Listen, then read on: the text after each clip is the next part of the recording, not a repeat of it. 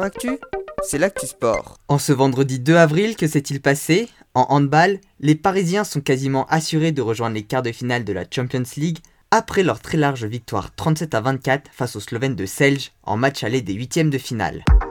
Et en rugby, ce week-end se déroulent les huitièmes de finale de Coupe d'Europe et de Challenge européen. Le Racing Club toulonnais a eu la mauvaise surprise d'apprendre aujourd'hui que son match face au Leinster a été annulé après qu'un cas de Covid-19 se soit révélé mercredi, même si les tests réalisés hier étaient tous négatifs. Demain, Clermont, Toulouse et Lyon joueront quant à eux leur match. Voilà pour les actualités du jour, à demain dans Sport Actif.